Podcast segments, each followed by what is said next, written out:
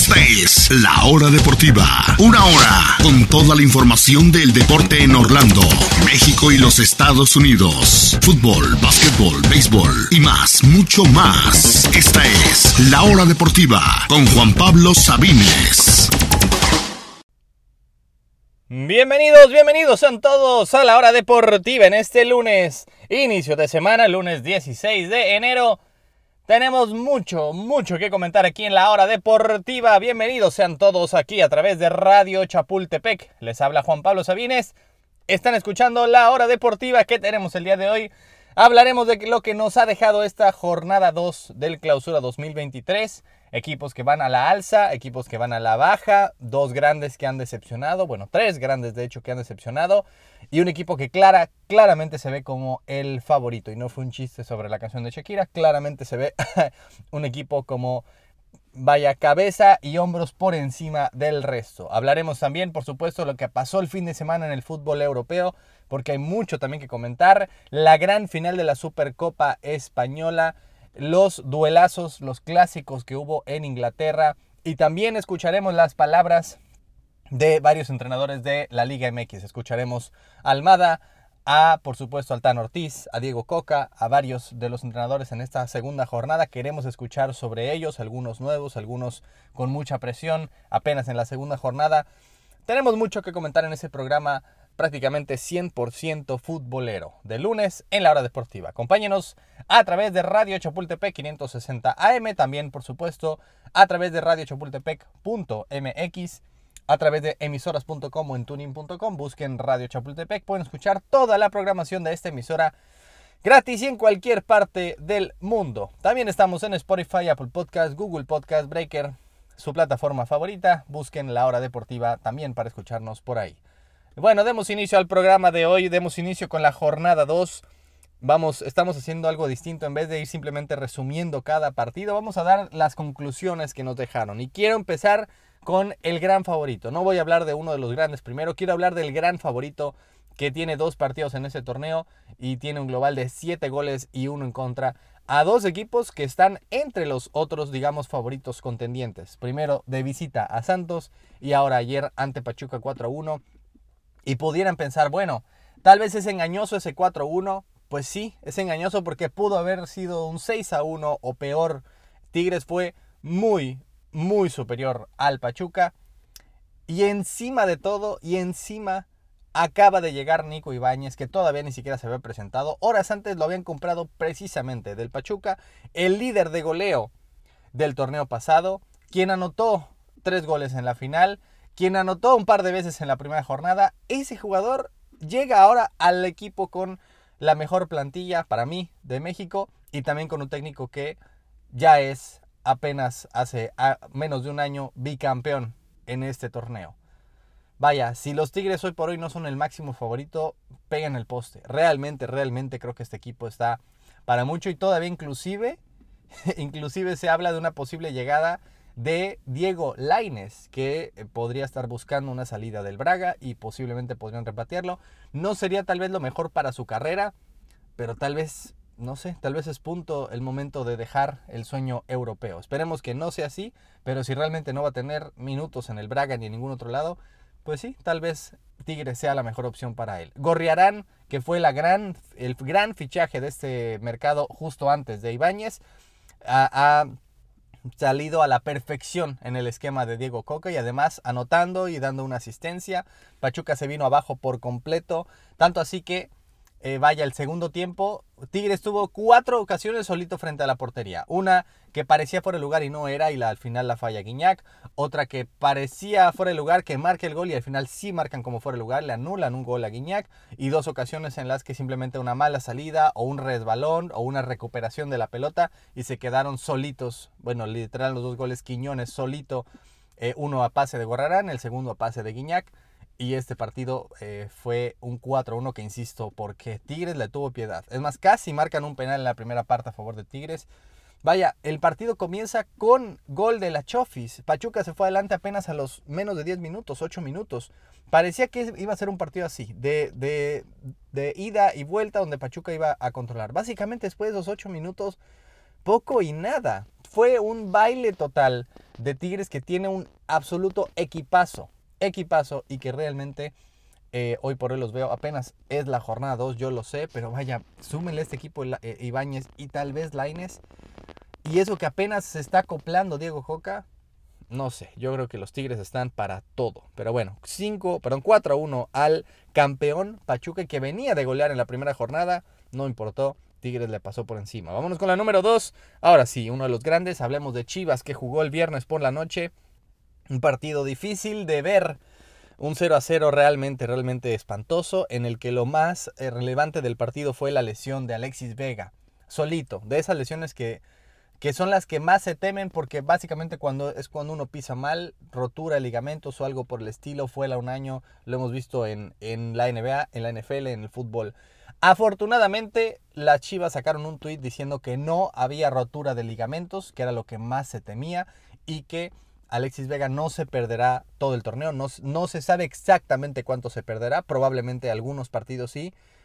el miércoles es que harán unos nuevos estudios y ya se sabrá más a ciencia cierta si eh, cuántos partidos exactamente se perderá Alexis, pero son buenas noticias para el Guadalajara que no lo perderá por todo el torneo y no es una lesión de gravedad. Qué mala fortuna y se vio obviamente muy feo, literal salió en, eh, en muletas del estadio de San Luis. Pero al fin y al cabo, las Chivas sin él lo extrañaron mucho, no hubo realmente mucho que hacer de, en, la parte de, adelante.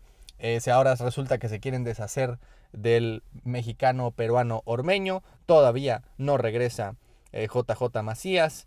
Vaya, fuera de un tiro por ahí de lejos de Alan Mozo, Chivas con 10 hombres la mayor parte del partido, ya que eh, Sanabria se fue expulsado de San Luis muy tempranito por una entrada artera y que claramente era de roja directa. Vaya, las Chivas tenían un hombre de más en todo el partido y no pudieron hacer mucho. Eh, sí, anularon un gol de las Chivas, bien anulado, pero al fin y al cabo, que ya era ya al minuto 90 y algo, ya era el del triunfo, pero fue bien anulado. Al fin y al cabo, las Chivas eh, no convencen todavía, no llenan el ojo y creo que van a extrañar mucho a Alexis Vega. Sí, es cierto que van invictas y que todavía no han recibido gol, pero vaya, importa mucho el contexto. Recuerden que el partido pasado, Monterrey pudo haberlo ganado o empatado fácilmente. Fallaron un penal, les anularon un gol y en ese partido tuvieron un hombre de más y aún así no pudieron eh, realmente anotar nada. Así que las Chivas, por lo menos un buen inicio, por lo menos es mejor decirlo desde una posición invicta y todavía sin recibir goles, pero todavía queda mucho por mejorar y todo dependerá mucho, dependerá de cuándo vuelva Alexis Vega. Vámonos con la siguiente conclusión, otro grande, el América, otro, otro equipo que ha decepcionado, sí, no ha ganado, pero tampoco ha perdido. El América lleva dos empates, los dos muy distintos. Primero en casa ante Querétaro, claramente el peor equipo del fútbol mexicano esperaba uno, una goleada del América, no sucedió, les, les batalló bastante. Y ahora ante Toluca realmente yo creo que fueron superados y que eh, de no ser por Oscar Jiménez, que se está ganando la titularidad y está dejando a Malagón en el olvido, de no ser por Oscar Jiménez y por ese penal muy, muy tonto y bastante controvertido que... Eh, que después Henry Martín anota los 15 minutos finales, me parece que el Toluca se tendría que haber llevado, este encuentro. Eh, vaya, lo, Toluca se fue dos veces al frente en el marcador. El segundo gol de Toluca es una belleza, el de Carlos, Carlos realmente, realmente una belleza. Y el América dos veces tuvo que venir de atrás. Casi lo termina ganando el Toluca. Ese penal fue bastante controvertido, fue un jalón bastante, digamos, cortito, pero suficiente para que se cayera eh, creo que era justamente Henry Martín y anotar el 2 a 2 que no voy a decir que es injusto, pero creo que si me preguntan quién jugó mejor, sin lugar a dudas para mí fue el Toluca y el América creo que contó con alguna, alguna fortuna, algo de fortuna para, eh, para terminar no perdiendo este partido y le tiene que agradecer más que a nadie a Oscar Jiménez, que fue el, eh, el héroe del partido para mí. Así que 2 a 2, partidazo. obviamente con, con, sabor a revancha tras lo que pasó en la semifinal pasada, pero en el que dos equipos se dieron con todo. Para mí Toluca fue mejor, pero al final, gracias al portero, a ese penal y a que el América vino de atrás dos veces, se llevó el 2 a 2. Uno de muy, muy buenos partidos y además bastantes goles vimos en esta fecha. Vimos partidos, vimos tres goles en la comarca lagunera, tres goles en Juárez, eh, tres goles también en el Jalisco, dos en Puebla, vimos cinco goles en el Estadio Azteca, cuatro goles en la Bombonera, cinco goles en el Volcán y todavía falta un partido. Básicamente solo el Atlas, el, perdón, Atlético San Luis contra las Chivas fue el que eh, decepcionó y tuvo solamente cero goles. Hablemos ahora de otro grande que ha decepcionado, hablemos de la máquina Cruz Azul, sigue sin poder ganar y lo más extraño de todo es que desde que llegó el Potro Gutiérrez, Cruz Azul ha ganado, vaya, ha ganado la mayoría de sus partidos, ha metido dos goles por partido en la gran mayoría de ellos, solamente en la primera jornada del pasado y en la ida y vuelta ante Monterrey en la, en la liguilla.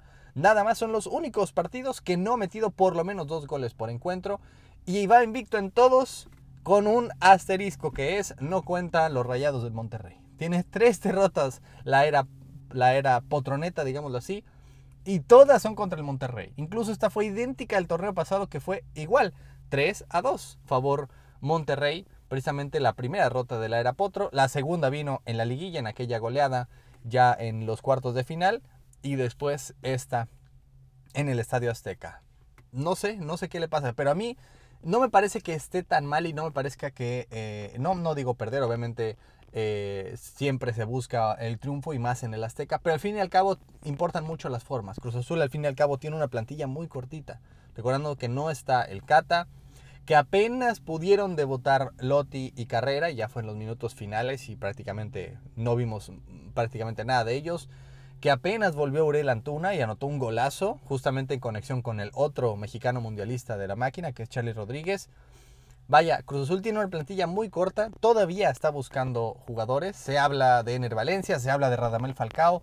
Hasta que no haya nada concreto no lo vamos a decir aquí porque ya pasaron Luis Suárez, Simón Sasa y ahora estos, estos otros dos jugadores no sabemos, pero que necesita otro delantero, lo necesita. Creo que tuvo mucho que ver la expulsión de Michael Estrada eh, que evidentemente fue bastante tonto, un codazo directo a la cara de Romo, pero por lo menos, si hay algo que destacar de ese Cruz Azul, de, del Potro Gutiérrez, específicamente del Potro, es que lucha, es que pelea, que no se rinde y que batalla hasta el final. Y que aparte es un equipo muy goleador. Básicamente te anota, insisto, dos goles por partido en prácticamente todos los encuentros de la era Potro Gutiérrez. Creo que la plantilla necesita todavía algunos apoyos más porque está bastante corta, pero por lo menos pelea. Y Monterrey, pues bueno, con una gran actuación de Berterame, quien también le ha marcado de a dos goles por partido, salvo la ida de la liguilla pasada. En esas tres victorias de Monterrey, Berterame ha metido dos goles por partido en cada uno. Y además de todo, también de Funes Mori, un poco con ayuda de su hermano gemelo, ya que en los tres goles quedó retratado eh, Ramiro Funes Mori y Rogelio Funes Mori tuvo que ver en los tres goles. En el primero con una gran pantalla que no es asistencia pero casi casi. En el segundo que solamente la tiene que empujar. Y en el tercero también eh, retratando a su hermano para el golazo de fuera del área de Berterame. Y que además incluso Berterame se dio el lujo de anotar un autogol. Así que Cruz Azul todavía no ha ganado, pero insisto, creo que tiene mucho que ver con la plantilla y que por lo menos no ha dejado de batallar si es que hay algún consuelo.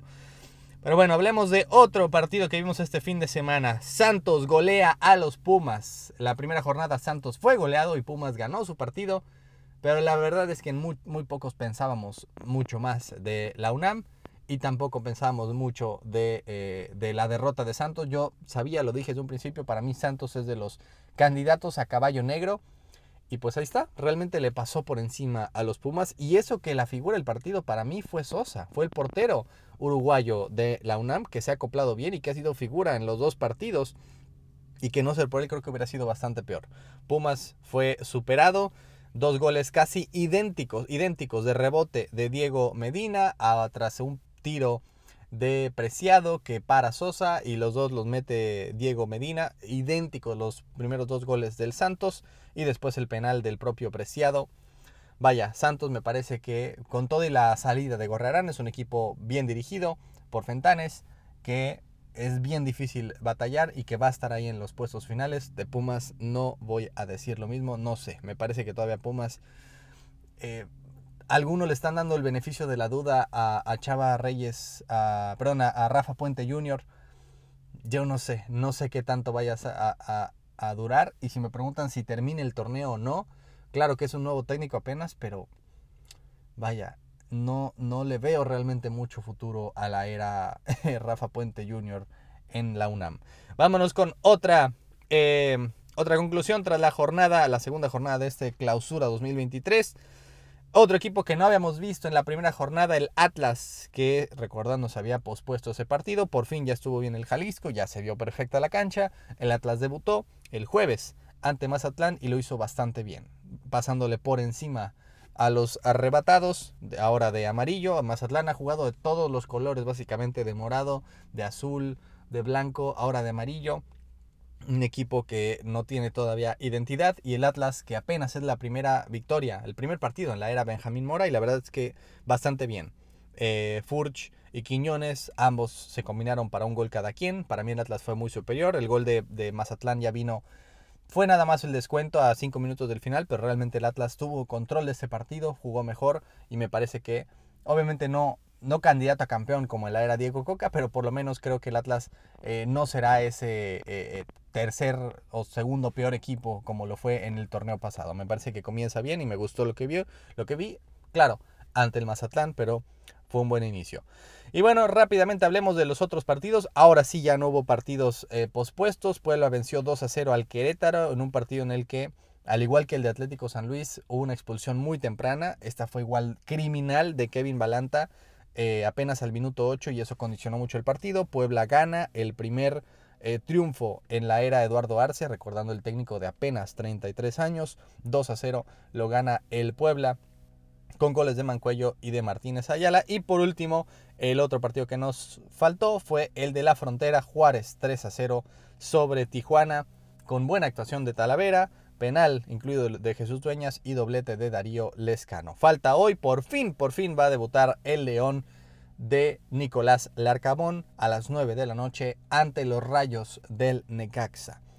Así está al momento eh, las cosas en esta jornada del fútbol mexicano, pero todavía nos falta escuchar qué dicen los protagonistas de esta jornada número 2 ¿Qué dicen los técnicos? ¿Qué dicen los jugadores? Vamos a escucharlo al regreso de la pausa. No se retire porque seguimos con más del fútbol mexicano y también en unos minutos más del fútbol europeo aquí en la hora deportiva.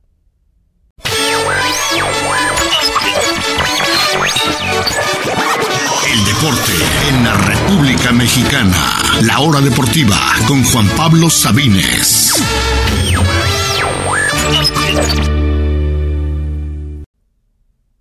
Gracias por continuar en sintonía de la hora deportiva aquí a través de Radio Chapultepec. Y como se lo prometimos antes de la pausa, hablaremos, escucharemos más bien a los protagonistas de esta jornada 2. Escucharemos a los directores técnicos protagonistas. Primero que nada, a Paunovic, quien en conferencia de prensa el viernes por la noche habló de lo que sucedió con Alexis Vega. Él desde entonces había dicho que había buenas progresiones al parecer, pero que obviamente es a lo que ya tiene eh, el historial de ese tipo de lesiones.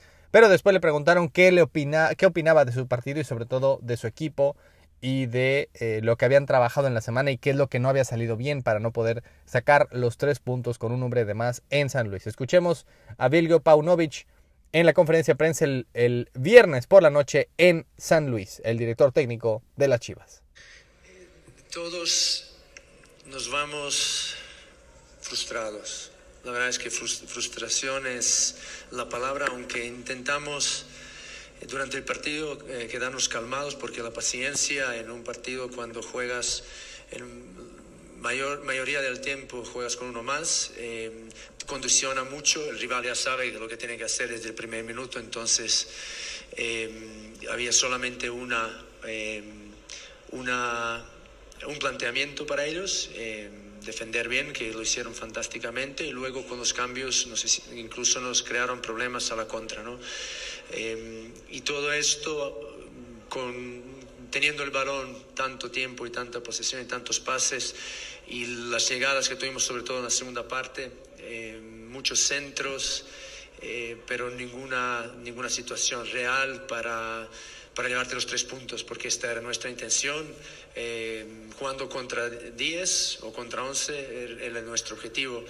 Tenemos eh, en descanso, hicimos algunos cambios. Eh, la lesión de, de, Alexis Vega también cambió un poco el planteamiento porque pensábamos ir a partir del minuto 60, cambiar e ir con, con dos delanteros. Eh, para afectar, aprovechar más los eh, centros que íbamos a efectuar y que evidentemente más tarde en el juego lo hicimos, pero no, no teníamos rematadores, teníamos demasiada gente medio campo, por lo tanto, eh, esa, esa, lesión y ese cambio ya nos condicionó, condicionó el, el, resto del partido. Pero a pesar de la frustración, de una decepción, porque yo estoy decepcionado, eh, nosotros eh, sabemos que esto es el segundo partido de la liga. Eh, creo que, que hay mucho, muchas cosas positivas, creo que el grupo se sigue eh, conociendo, sobre todo el trabajo con el nuevo cuerpo técnico. creo que esto les da también es una pizca, es un, es un dolor y un combustible que yo siempre busco utilizar para motivar a la gente para el futuro, porque yo, yo entiendo que ahora están, estamos eh, eh, dolidos por, por, no conseguir la victoria, también delante de mucha gente que nos apoyaba hoy aquí en San Luis, así que muy agradecidos y lamentamos no, no haber podido darles la alegría que buscábamos todos.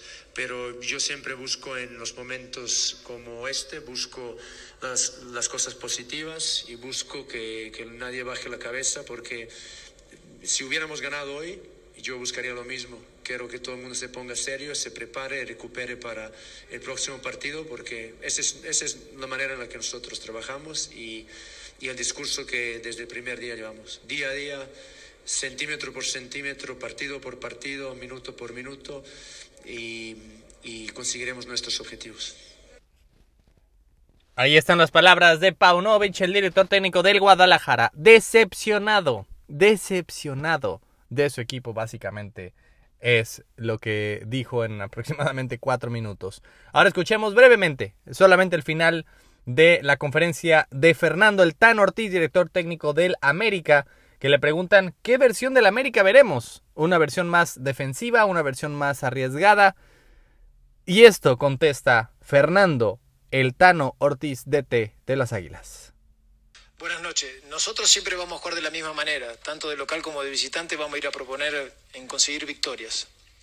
Donde haya más goles o menos goles, eso no lo sé, pero lo importante es que nosotros sepamos cómo jugamos y dónde jugamos siempre de la misma manera. Eso es importante. Quizás en la primera fecha no fue de lo que pretendíamos, pero hoy, hoy lo dije anteriormente, me voy con una imagen muchísima mejor de lo que queremos como juego. Ojalá podamos hacer un partido mucho mejor el fin de semana que viene en casa con nuestra gente. Ahí están las palabras de Fernando Eltano Ortiz de T del América, también un poco frustrado, enojado tras el partido en Toluca y diciendo que todavía tienen mucho que mejorar. Ahora escuchemos a otro técnico de un equipo grande que tampoco le fue bien este fin de semana, de hecho ninguno de los cuatro grandes eh, ganó, dos de ellos cayeron. Otros dos empataron. Escuchemos ahora al Potro Gutiérrez después de la, del partido de la derrota frente a Monterrey, la tercera derrota frente al mismo equipo en la era Potro Gutiérrez. Eh, perdonen el audio que no es de la mejor calidad, pero es de la conferencia de prensa después del partido. Habla de varios temas en este video, en este audio que les vamos a mostrar. Escuchen al Potro Gutiérrez DT de Cruz Azul tras la derrota el sábado en el Azteca ante Monterrey. Pues seguimos este, con esa circunstancia abierta, estamos buscando, todo esto lo, lo venimos platicando desde, desde noviembre y por una u otra razón no se ha logrado concretar, pero... Eso es con respecto eh, a los refuerzos que hacen falta. De, de, de, de completarnos por ahí, es, es un tema complejo también, por el número de plazas que resuelve y ojalá sea a favor de, de lo que hemos estado hablando, ¿no? de, de, de, que llegue un, un 9 este, para ayudarnos. Es obvio de no estar conforme, o sea, sobre todo por, por la manera en que tomamos los goles, me parece que no, no son acorde a lo que, a lo que veníamos trabajando, lo que esperábamos, pero evidentemente bajo esos contextos el rival, el rival aprovecha esas, esas equivocaciones y, y pagamos ese precio. Eh, pienso que, que, que tenemos que, que, modificar y no ser un equipo de reacción. Creo que el equipo estaba bien, hizo un buen primer tiempo. Eh, con todo recibimos un gol. Entonces hay que seguir ajustando ese tipo de cosas con, la gente que, que bueno, eh, no es lo mismo entrenamientos que un partido, seguir viendo a, estos muchachos que vienen llegando, que ya los conocemos y todo, pero no es, no es lo mismo, eh, se tienen que adecuar al ritmo de juego que, que un partido, y sobre todo un partido como este, ¿no? sin embargo, yo creo que el equipo hizo, hizo algo interesante, sobre todo en esos últimos 20, 25 minutos. Entonces es, difícil diagnosticarlo porque al menos la, política que tengo con respecto al arbitraje es nada con el árbitro y el árbitro como parte del juego se puede equivocar eh, y, y, te tienes que adecuar a eso. Entonces creo que por ahí la expulsión no era, creo que hay, hay contactos que no, que no necesariamente tienen que ser eh, de tarjeta, son contactos normales de fútbol, pero bueno, te digo, creo que, que, que, nosotros entendemos el arbitraje como parte del juego y, y tratamos de cooperar en todos sentidos con eso. Entonces, Ahí está el Potro Gutiérrez hablando de varios temas, de los refuerzos que todavía claramente sigue esperando Cruz Azul, de que está frustrado por la defensa en los goles de Monterrey en el partido y también quejándose un poquito del arbitraje, quejando de esa expulsión. Para mí la expulsión es el codo de Estrada que va directo a la cara de Romo, además fue segunda amarilla, pero bueno, es como el juego un poco psicológico que hacen los directores técnicos, eh, pero para mí buenas palabras, más mesurado de lo que escuchamos a, a Paunovic y a, y Ortiz. Pero bueno, el que estaba contento, eso sí, el último que estaremos escuchando es a Diego Coca, quien después de su debut en casa como director técnico de los Tigres y la goleada 4 a 1 de anoche, dio unas palabras eh, sobre lo que todavía le falta por mejorar a su equipo que va con marca de 7 goles, una, uno, uno solo recibido. Pues bueno, ¿Qué le falta por mejorar a estos Tigres? Responde Diego Coca, el nuevo DT de los universitarios anoche tras la victoria 4-1 sobre el campeón Pachuca en casa. Escuchemos a Diego Coca. No, muchas cosas, siempre hay muchas cosas por mejorar, pero siempre también, como digo, siempre hay que ver el vaso medio lleno, no medio vacío. Y lo medio lleno es mucho, la verdad que es mucho, estoy muy contento por, por la actitud de los jugadores, por la capacidad, por el compromiso. Eh, me gustó mucho empezar perdiendo, porque me demuestra el equipo que no se descontroló, que no, no, no sintió esa, esa, ese empuje de la gente eh, y siguió pensando y siguió confiando en la forma que teníamos nosotros de ganar el partido. Siguió el orden, tuvimos mucho orden, tuvimos mucha posesión tuvimos mucho juego, tuvimos eh, mucho forzar al, rival para que se equivoque y para mí son cosas importantísimas que, que va incorporando este equipo porque está claro que técnicamente tenemos jugadores realmente muy buenos y eso lo han demostrado. Creo que el segundo gol fue un golazo, lo tocaron de un lado para el otro. La verdad que contento, una noche redonda, una fiesta para nuestra gente, que es impresionante la cantidad de gente que viene, cómo alienta. Eh, para Luis Quiñones, que se merece que la gente lo, lo ovacione porque está haciendo un esfuerzo muy grande, y para todo el equipo. Para esto es un premio para, para el trabajo en equipo. Pero esto recién empieza, hay que ir con muchísima tranquilidad. Ahora tenemos un partido importante el viernes, mañana volvemos a entrenar. Hay que estar feliz, hay que estar contento, hay que disfrutar, pero mañana empezamos de vuelta. Ahí están las palabras de Diego Coca, claramente muy muy contento tras el triunfo, básicamente todo lo que le podía salir bien a los Tigres le salió bien y son super líderes de este clausura 2023 apenas con dos jornadas. Y con eso haremos una pausa nuevamente, pero volvemos con más fútbol ahora europeo. ¿Qué pasó con la Supercopa de España y el clásico español? Hablaremos de los clásicos en Italia, en Inglaterra y por supuesto los mexicanos en Europa. No se retire, continuamos en la hora deportiva. Ya volvió la adrenalina. Esta es La Hora Deportiva por la mejor 1340. Gracias por continuar en sintonía de la hora deportiva. Tenemos todavía mucho, mucho que comentar ahora del fútbol europeo. Comenzando por supuesto con el primer clásico español del año, la Supercopa Española. Y no sé qué pasa, no sé si ustedes piensan lo mismo, pero el Real Madrid puede jugar contra Liverpool, Bayern, Chelsea, City, United, Juventus, PSG y todos son sus hijos. A todos, obviamente eventualmente en algunas ocasiones eh, pierde, los eliminan, pero el Real Madrid creo que juega con mucha confianza contra ellos. Y sin embargo el Barcelona algo le pasa al Real Madrid que simplemente de los últimos años se viene abajo. Ayer, la final de la Supercopa en Arabia, realmente para mí fue un baile. Un baile total del Barcelona y una pequeña muestra, un pequeño déjà vu de lo que solía ser el, el guardiolismo, el tiki-taka. Aunque obviamente un poco mejorado y renovado con, con Gaby, con Pedri y compañía. Fue eh, vaya, un 3 a 0 que al final fue 3 a 1 gracias a ese gol de Benzema que fue literalmente en la última jugada del partido. Pero fuera de eso, para mí fue un baile por completo del Barcelona, 3 a 1 final y por tercera ocasión consecutiva la Supercopa de España, desde que se hace en esta edición con cuatro equipos y en Arabia Saudita, la Supercopa de España la gana un equipo que no ganó ni la Liga ni tampoco la Copa del Rey.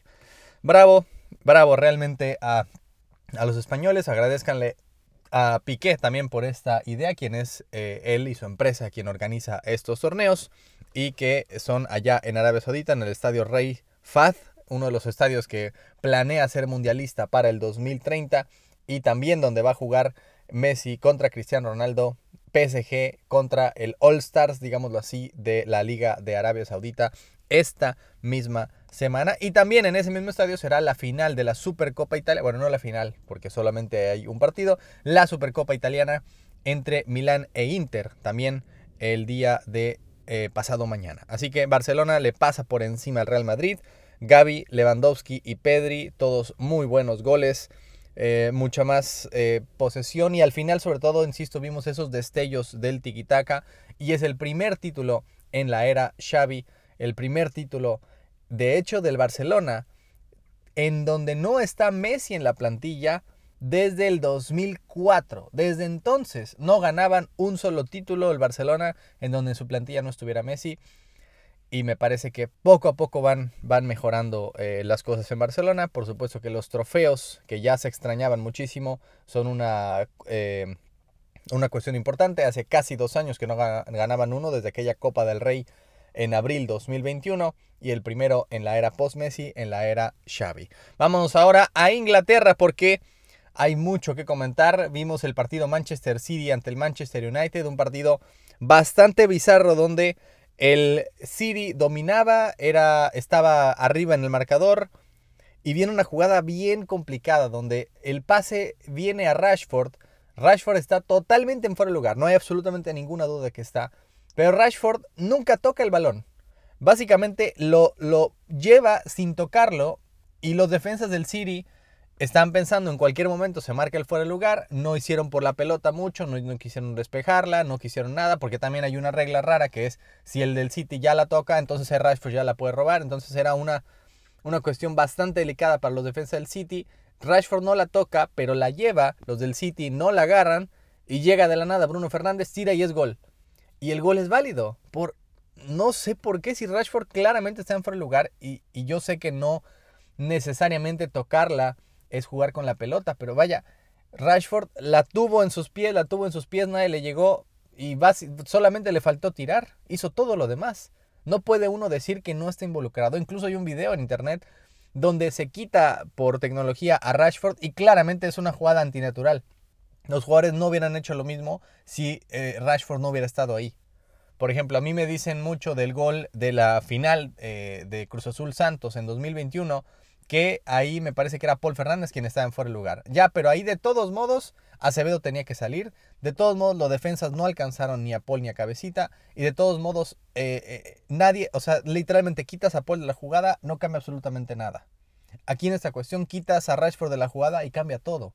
Los defensas hubieran llegado ya sea a qué o Stones hubieran llegado fácilmente, pero no, los dos dejaron pasar la pelota.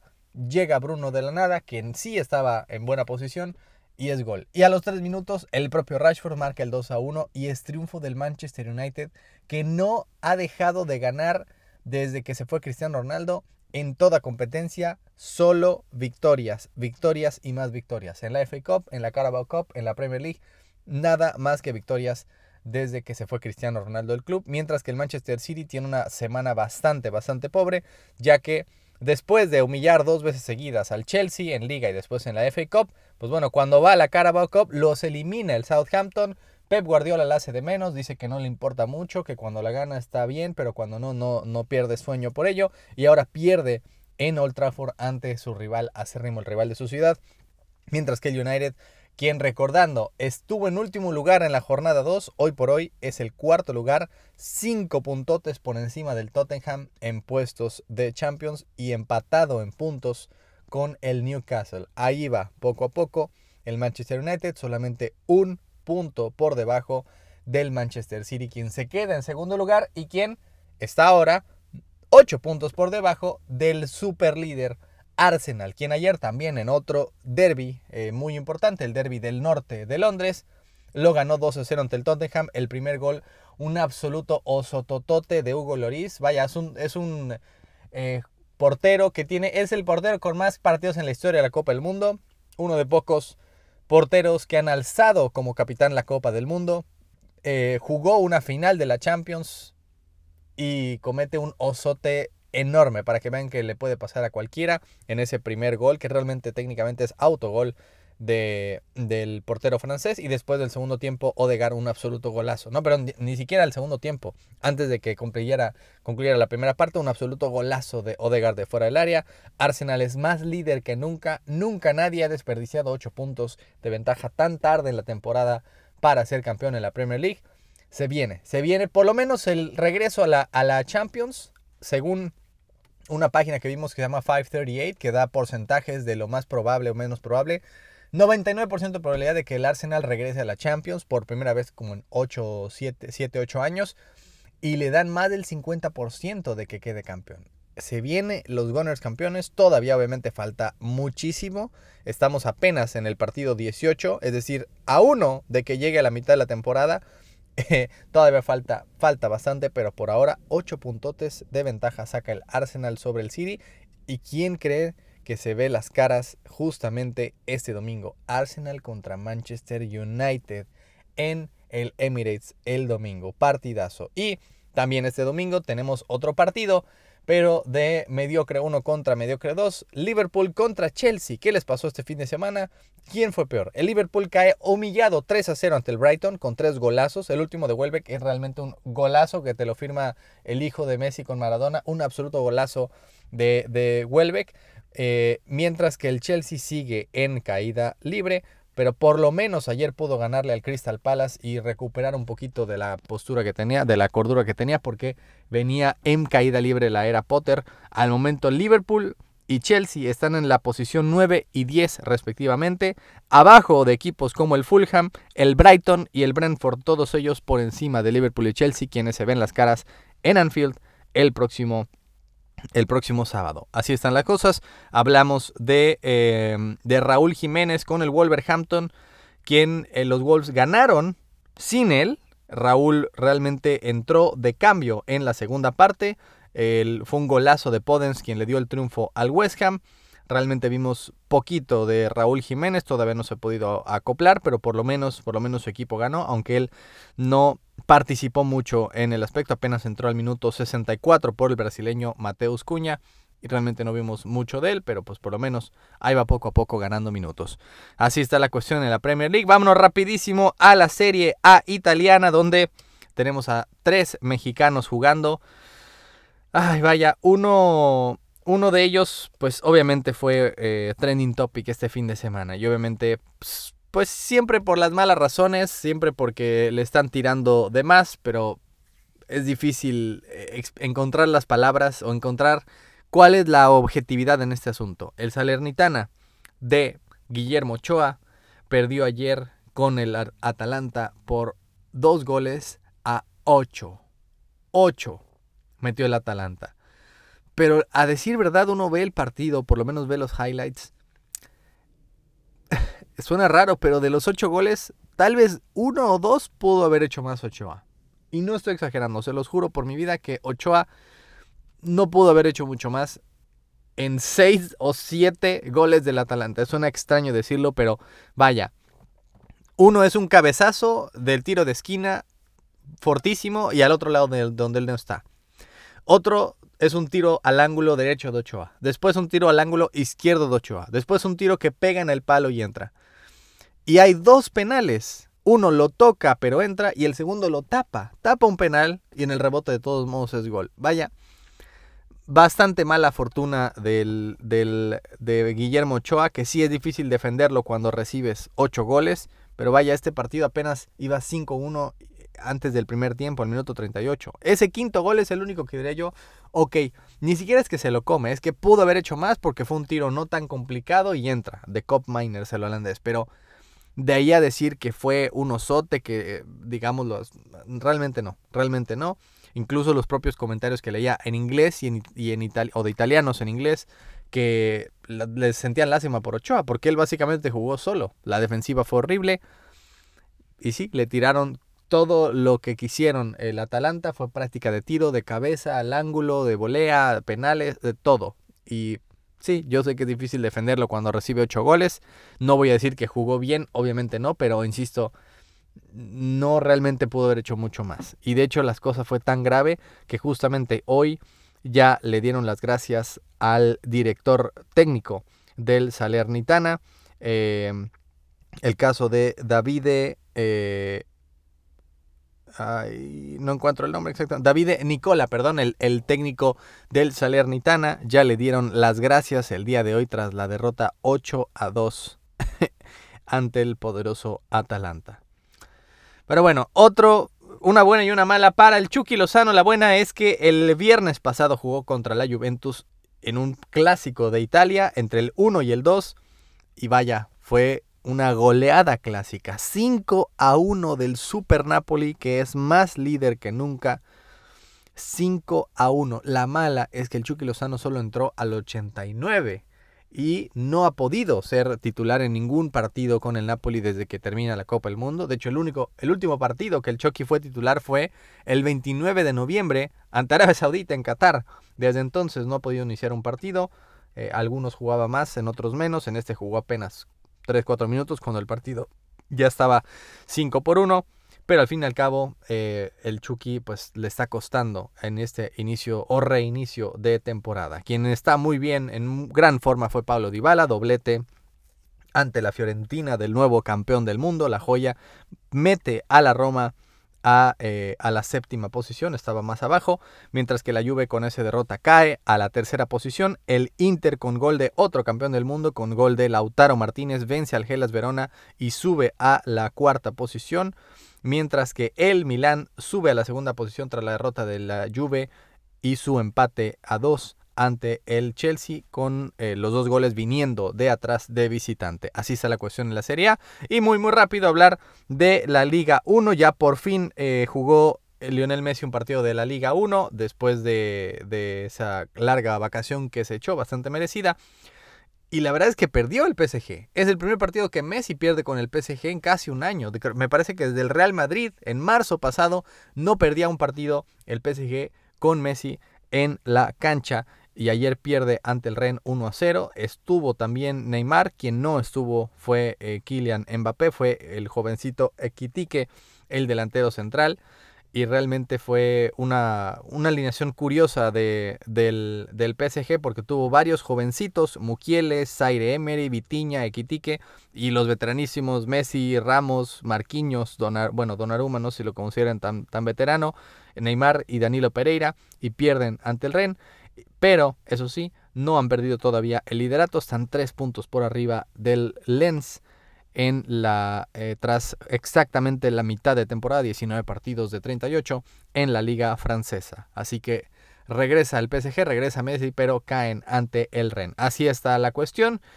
Y así es lo que pasó, lo más relevante de este fin de semana. Tenemos gran semana, este, e, este es una gran semana en el mundo del deporte, bueno, el mundo del fútbol sobre todo. Tenemos como decíamos, la Supercopa de Italia, Milán ante Inter, tenemos Arsenal Manchester United, Liverpool Chelsea, tenemos el PSG contra las estrellas de Arabia Saudita, Messi, Neymar, Mbappé contra Cristiano Ronaldo y compañía y los demás jugadores que juegan en la, el, reencuentro entre Messi y Alda Usari, el que metió el golazo eh, con Arabia Saudita eh, al inicio de la Copa del Mundo.